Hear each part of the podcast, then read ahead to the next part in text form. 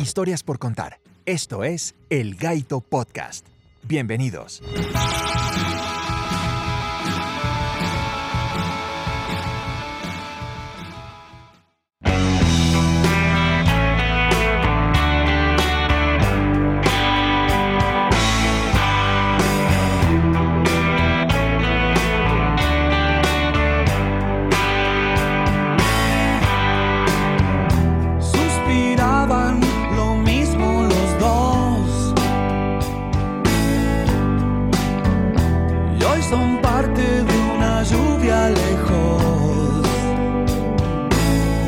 Hola, mi nombre es Juan Fernando Gaitán y les doy la bienvenida a este podcast llamado El Gaito. Un día como hoy, 11 de agosto, pero de 1959, estaría naciendo en Buenos Aires, Argentina, más exactamente en Barracas, uno de los músicos más influyentes que ha podido tener el rock en español, y no solo por cómo nos hace vibrar con su música, sino por la manera de ser de él, y que a pesar de haber fallecido en el 2014, sigue vivo entre todos nosotros. Por eso, en este segundo capítulo, nos encaminaremos en la vida de Gustavo Adrián Cerati. Bienvenidos. Del mismo dolor vendrá un nuevo amanecer.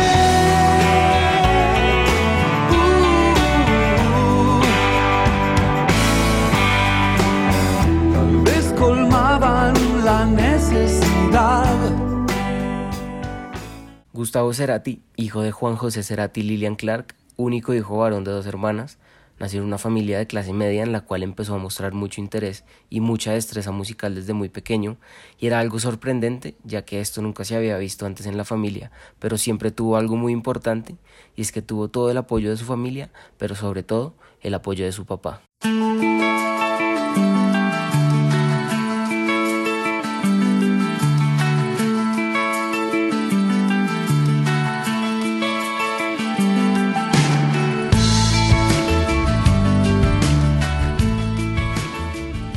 La niñez de Cerati, el papá viajaba mucho a Estados Unidos por cuestiones de trabajo y siempre traía las nuevas novedades de la música, que en ese momento eran muy difíciles de conseguir y solo se conseguían allá por medio de discos.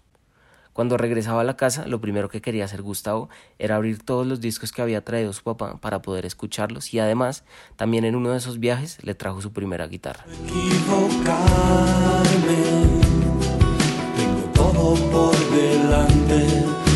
Nunca me sentí tan bien. Cerati era un tipo que estaba tan loco por la música que en la escuela siempre estaba con su guitarra cantando y componiendo y además muchas noches se quedaba hasta la madrugada haciendo música para el otro día levantarse temprano e ir a estudiar. El azar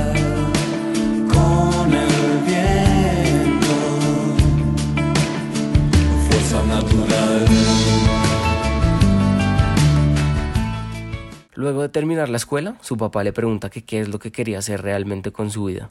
Así que él decide ingresar a la facultad de publicidad, porque siempre fue un apasionado por el diseño y el dibujo también, y es ahí cuando conoce a Zeta Bosio y a Charlie Alberti, los que serían sus próximos compañeros de banda, y en ese momento empezaría el camino de lo que se llamaría Soda Stereo.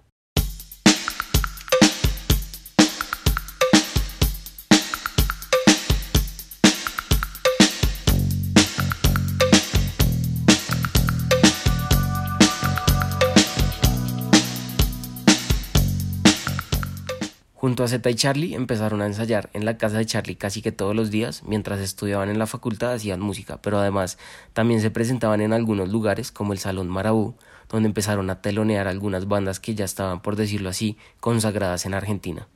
Por medio de estas presentaciones tomaron cierta popularidad y se dieron cuenta que el escenario era algo muy importante para el artista y que tendrían que manejar en su imagen, que fue bastante influenciada en bandas como The Police, y además Cerati se da cuenta que en medio de toda la reputación tendría que tomar el papel de líder de la banda. Un hueco en mi habitación, mis manos siguen frías. He perdido la fascinación. Por esa época Soda Stereo tendría más o menos 10 canciones y es ahí cuando deciden grabar su primer álbum llamado Soda Stereo, el cual salió en 1984, con la producción de Federico Moura, que es el vocalista de una de las bandas más influyentes de rock en español en los 80, llamada Virus. El álbum fue un éxito en toda Argentina. Las letras de este álbum tienen como un estilo humorístico y el sonido está bastante influenciado por géneros como ska, punk o el post-punk, Y ese mismo año, el 14 de diciembre de 1984, realizaron su primera presentación en el Teatro Astros.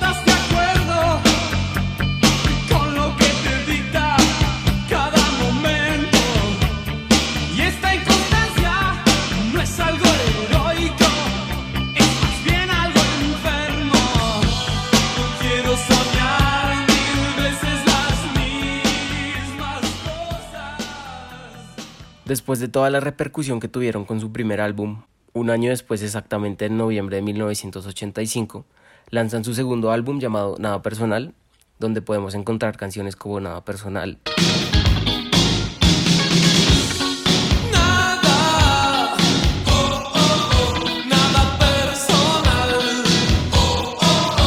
Cuando pasa el temblor.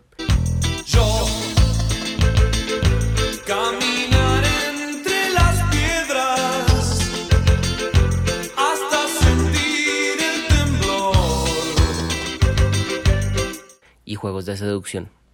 Voy a ser tu mayordomo y vos harás el rol de señora bien. O puedo ser tu violador. Este álbum sería otra etapa muy importante porque con este obtienen reconocimiento no solo en Argentina, sino en toda Latinoamérica. Y eso era algo que hasta ese momento ninguna banda de rock había conseguido. Y a causa de esto, pues lograron meses después realizar su primera gira por todo Sudamérica. Luego de un año vendría su tercer álbum llamado Signos, en un momento en que no paraban de girar y de componer al mismo tiempo, y por todo el éxito que estaba teniendo en ese momento, publicar este álbum era otro paso muy importante de saber si, si iba a tener la misma repercusión que sus dos álbumes anteriores, y pues así fue. Con canciones como Persiana Americana, Prófugos y Signos lograron mantenerse en lo alto.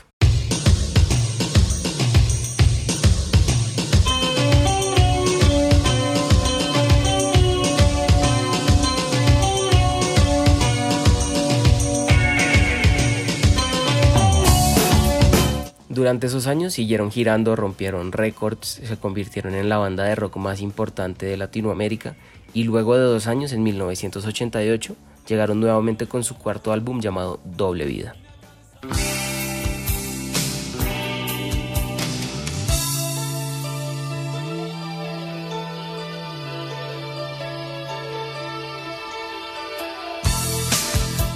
Este álbum fue el primero que grabaron fuera de Argentina, lo grabaron en Nueva York y además fue un nuevo comienzo para la banda, donde integraban sonidos un poco más ligados al funk y al rock y tenían una imagen un poco más madura a lo que venían mostrando y eso se puede encontrar en canciones como En la ciudad de la furia, Corazón del ator y En el borde.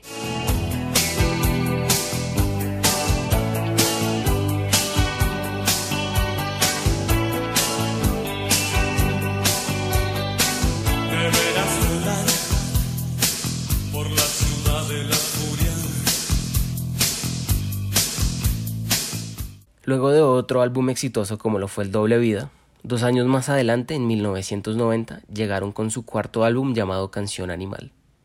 Este álbum es considerado como uno de los mejores del rock en Latinoamérica y además es el álbum que cambiaría por completo la historia de Cerati. ¿Por qué digo que cambiaría la historia de Cerati? Lo digo porque el álbum fue escrito y producido por Cerati y Daniel Melero.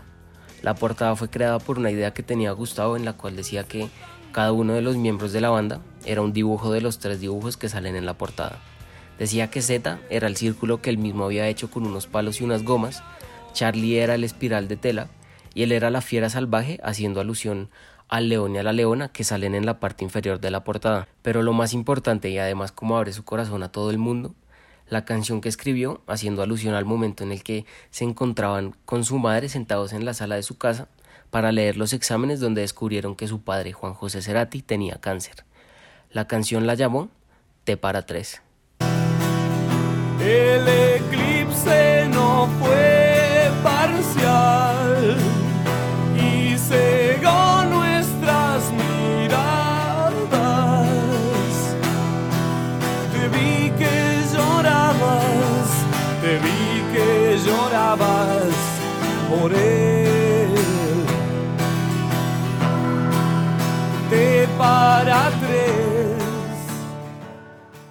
Con este álbum giraron hasta 1991, donde se presentó un acontecimiento que nunca antes en la historia había pasado, y es que la banda presentó un concierto gratuito en la emblemática avenida 9 de Julio en Buenos Aires, donde asistieron 250.000 personas para oírlos.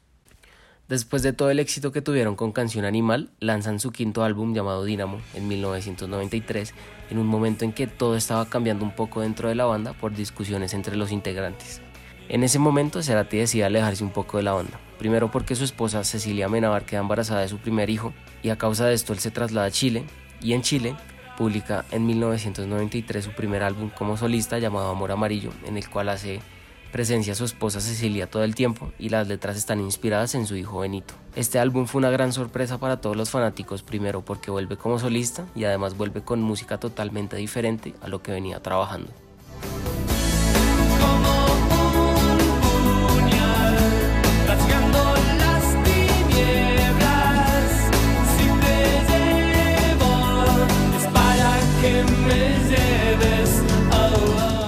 Luego de un año, en 1994, ocurre algo que cambiaría otra vez el rumbo de la banda, y es que los hijos de Zeta Bosio tienen un accidente y eso produce un acercamiento otra vez por parte de los tres, y luego de dos años inactivos vuelven en 1995 con su séptimo álbum llamado Sueño Estéreo.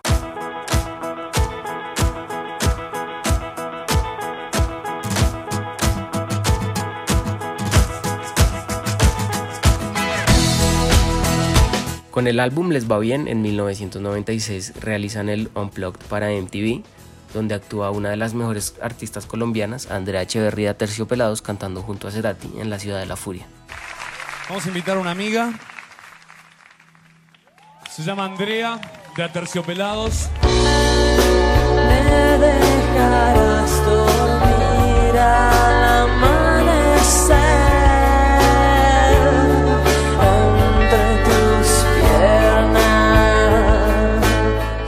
Ese mismo año la banda ya no era lo mismo, empezaban a tener problemas de plata, de gustos musicales y de ideas en general, y lo mejor en ese momento era hacer oficial su separación, y ahí es cuando deciden hacer la gira llamada Gira Final, con la idea de presentarse en algunos países de Latinoamérica, para finalmente terminar en Argentina en el estadio de River, en lo que fue una presentación muy emotiva por parte de los fanáticos y de la banda, y ese día cerraron con música ligera y el famoso adiós de Cerati.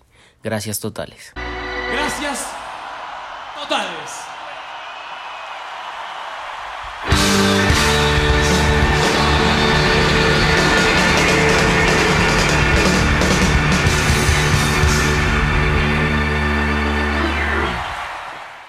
Luego de la separación de la banda, Cerati enfocó su carrera como solista y luego de una larga espera por los fanáticos, en 1999, Cerati lanzó su segundo álbum como solista llamado Bocanada.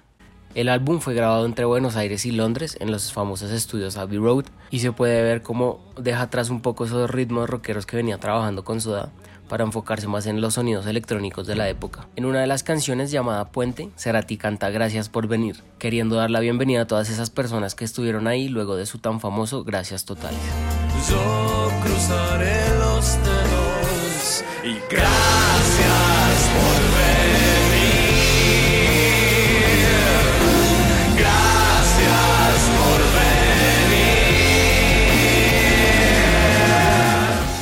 Luego de varios años y de trabajar en distintas cosas, vuelve en 2003 con su tercer álbum como solista llamado Siempre Soy. Este álbum recibió buenas críticas, pero bajó mucho en comparación a lo que fueron sus dos primeros álbumes. En ese momento Cerati se da cuenta de que tiene que dejar a un lado esos sonidos electrónicos que ya no estaban causando tanto impacto para volver con esos sonidos rockeros que ya venía trabajando desde antes, que sí causaban bastante impacto en la gente. Así que luego de tres años, vuelve con su cuarto álbum llamado Ahí Vamos.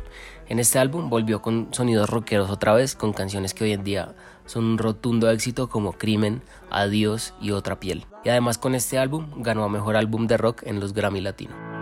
Dejaste tanto en mí. Luego de algunos años, ya con mucha más madurez, en el 2007 sucedió algo que nadie se esperaba. Soda Stereo se volvió a reunir y los tres integrantes decidieron regresar con una gira que llamaron Me Verás Volver, con la cual visitaron varios países de Latinoamérica. La gira fue un éxito rotundo y entre ellos la disfrutaron tanto que habían decidido regresar cada 4 o 5 años para realizar una gira y seguir en sus trabajos como solistas.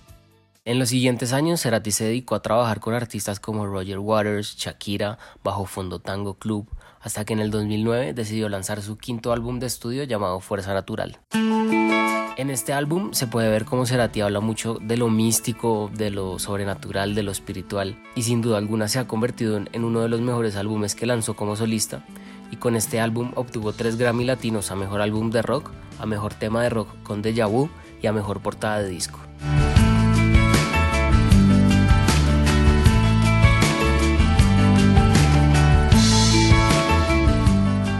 Cerati estaba en el mejor momento. Luego de lanzar Fuerza Natural y de ver los resultados que tuvo, todo iba muy bien hasta que ocurrió algo que nadie se esperaba. El 15 de mayo de 2010, Cerati se encontraba en Caracas, Venezuela, dando un concierto en el estadio de fútbol de la Universidad Simón Bolívar. Algunos compañeros como Adrián Taberna, ingeniero de sonido de él desde que empezó con Soda Stereo, cuenta que lo veía muy apagado durante la presentación y que al bajarse del escenario una vez acabó el concierto, luego de tomarse la foto grupal como recuerdo del espectáculo, Cerati decía que estaba cansado y le dolía la cabeza. Pero unos minutos después sufrió una descompensación muy fuerte y lo trasladan al Centro Médico Docente La Trinidad. Lo que fue una descompensación se convirtió en un accidente cerebrovascular, causando que Cerati quedara en coma. Luego de un mes, el 7 de junio, es trasladado a Argentina, donde permaneció en ese estado hasta el 4 de septiembre de 2014, cuando falleció a causa de un paro respiratorio. Veo las cosas como son. Vamos de fuego en fuego, hipnotizándonos. Y a cada paso sientes. Cerati fue un tipo obsesionado por el trabajo, exigente, generoso, en definitiva amaba lo que hacía y por eso digo que a pesar de que haya muerto físicamente, sigue vivo entre todos nosotros con su música que sigue dando la vuelta por todo el mundo. Eso se ve reflejado en cosas que siguen pasando relacionadas con él. Hace tres años, el Circo del Sol creó un espectáculo llamado Séptimo Día, en el cual viajaron por toda Sudamérica presentando el show, basándose en canciones de Soda Stereo. Y como si eso fuera poco, hace seis meses, Zeta Bosio y Charlie Alberti, integrantes de Soda Stereo, crearon una gira llamada Gracias Totales, la cual fue presentada en el Estadio Bogotá Nemesio Camacho El Campín, queriendo despedir del todo a la banda y además hacer honor a Cerati junto a otros artistas como Chris Martin de Coldplay, Draco Rosa, Café Tacuba, Rubén Albarrán, entre otros muchos artistas que hicieron parte del espectáculo. A artistas como Cerati que han dejado una huella intachable en la música, solo queda por devolverle sus gracias totales. Espero que les haya gustado este capítulo. Si lo pueden compartir, se los agradecería. Recuerden que me pueden seguir en Instagram como arroba gaito. Gracias y nos oímos en la próxima.